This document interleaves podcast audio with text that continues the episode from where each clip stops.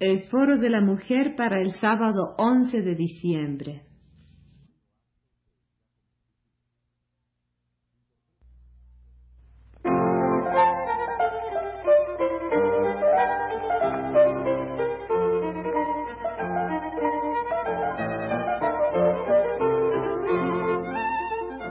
Foro de la Mujer.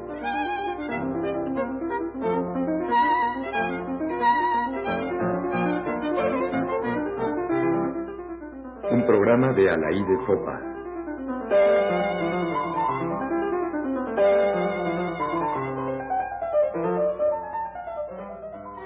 El aborto en México. Testimonios. Como decía el sábado pasado, la parte más conmovedora y directa del libro que estoy comentando, El aborto en México, publicado por la colección Archivo del Fondo, del Fondo de Cultura Económica, es la parte experiencias personales. Es decir, las declaraciones que las entrevistadoras eh, que realizaron esta investigación hicieron directamente con un cierto número de mujeres de diferentes condiciones sociales, de diferentes ambientes, pero que hablaron todas con mucha sinceridad, eh, cubiertas evidentemente por el anonimato, están nada más con su nombre de pila, pero las palabras eh, eh, revelan la absoluta sinceridad de la declaración. Es el caso, por ejemplo, de Lucila. 28 años, sirvienta, soltera, una hija de 9 años, un aborto inducido. Estoy sola. Un niño sería un problema para mí y mi familia. Sin marido. ¿Qué voy a hacer con dos criaturas? Además, cuando supe que estaba embarazada, tomé tantas cosas para que me bajara el mes que me dio miedo que mi hijo saliera deforme. Antes yo tenía a mi Señor. Duramos siete años hasta que tuvimos un problema. Él es el padre de mi hija. Conozco las pastillas y esas mañas. Precisamente él fue el que me enseñó las pastillas, pero ahora no las tomo porque me ponen nerviosa y me sale paño. Además, en realidad no tiene caso que las toma, porque no tengo un hombre continuamente. Yo en realidad eh, muchos remedios para no tener hijos eh, los sé. Nunca creí que después de nueve años me volviera a embarazar. Si yo hubiera tomado algo el primer mes, me hubiera bajado. Por ejemplo, cerveza con orégano hervida. Suapatri o flor de nochebuena con piloncillo negro. Todo eso en ayunas y antes que se forme el feto. Sale el coágulo. Lo malo es que me atuve y de pronto me encontré con que tenía dos meses de embarazo.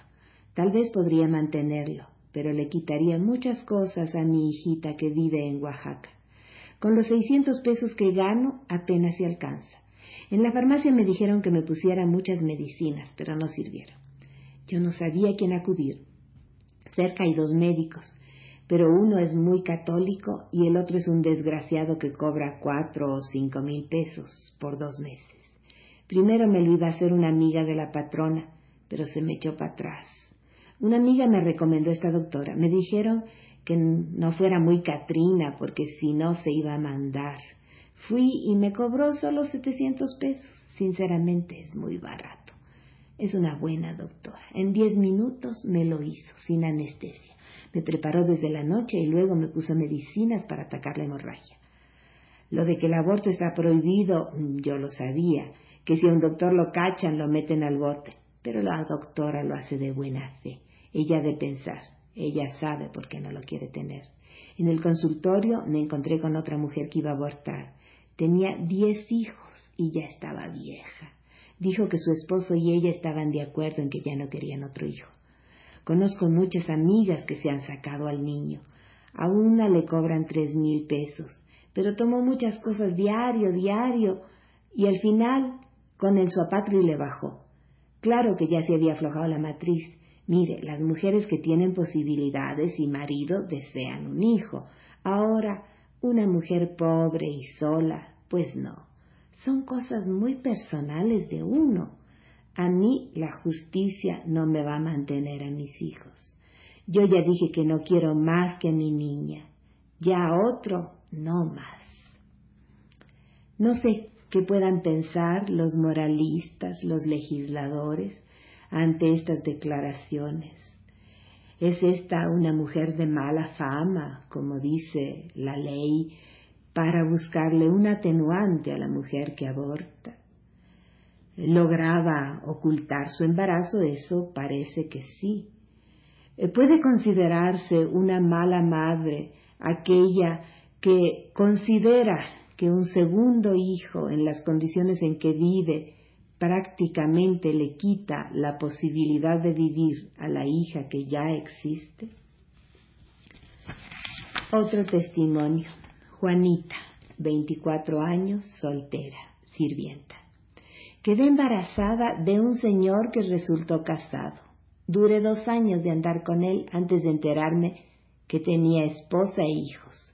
Cuando le dije que estaba embarazada me pidió que si podía me curara, pero jamás me dijo pues yo te llevo con un doctor o algo. Me di cuenta que estaba de encargo luego, pero me sentí muy mal y se me atrasó la regla. No estaba tomando nada, sabía de los anticonceptivos, pero se me hizo la cosa fácil. No creía que me quedaría embarazada. Como vi que él no me hizo caso y no quería tener problemas, me hice un remedio con su apatli que conseguí en el mercado por cinco pesos. Hice un litro de té con panela y piloncillo. Sabe horrible. Me sentí malísimo, me desmayé y me dolió el estómago, pero no me hizo efecto. Después decidí hablar con mi patrona y ella me ayudó.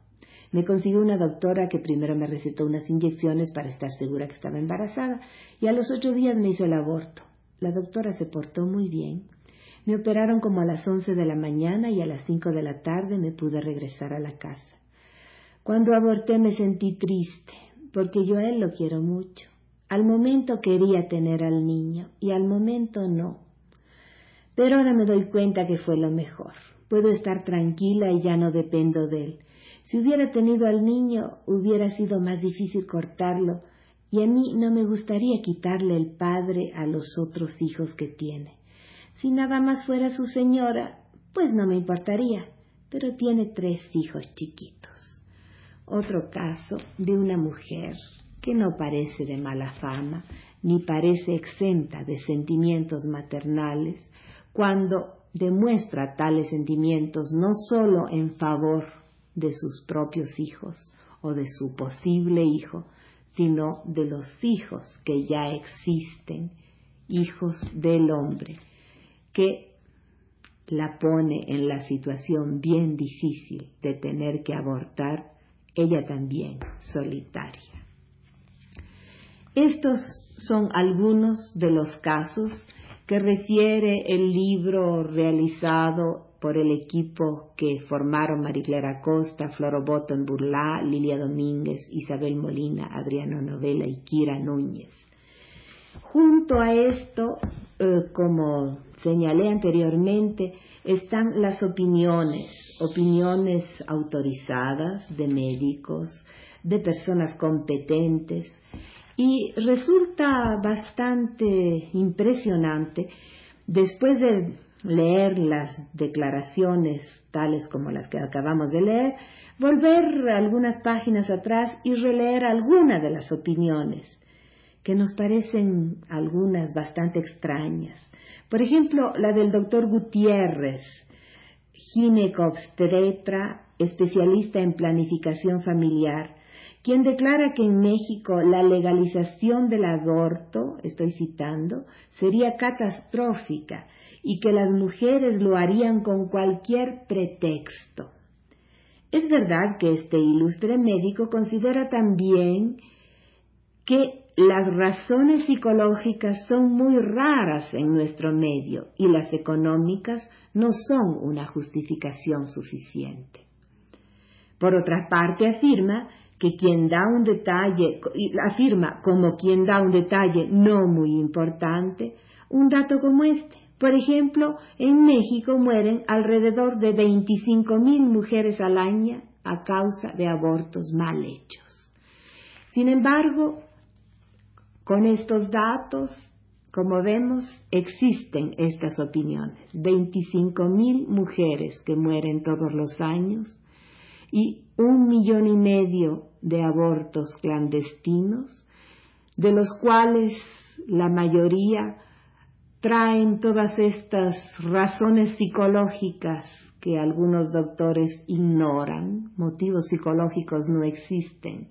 Se supone que las sirvientas, las campesinas, las obreras no pueden tener motivos psicológicos.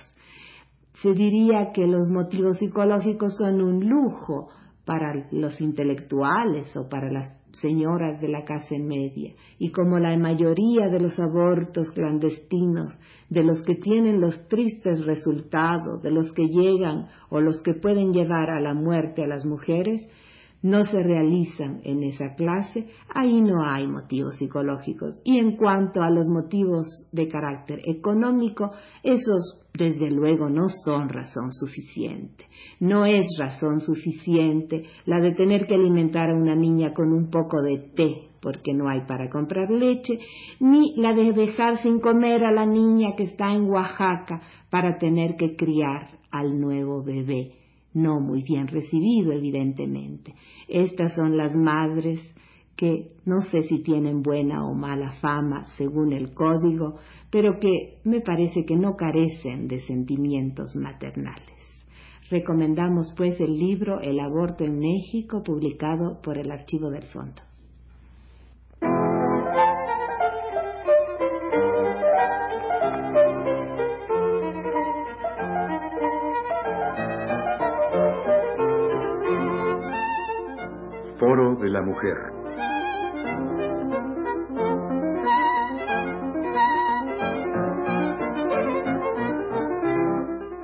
Un programa de Alaí de Fopa.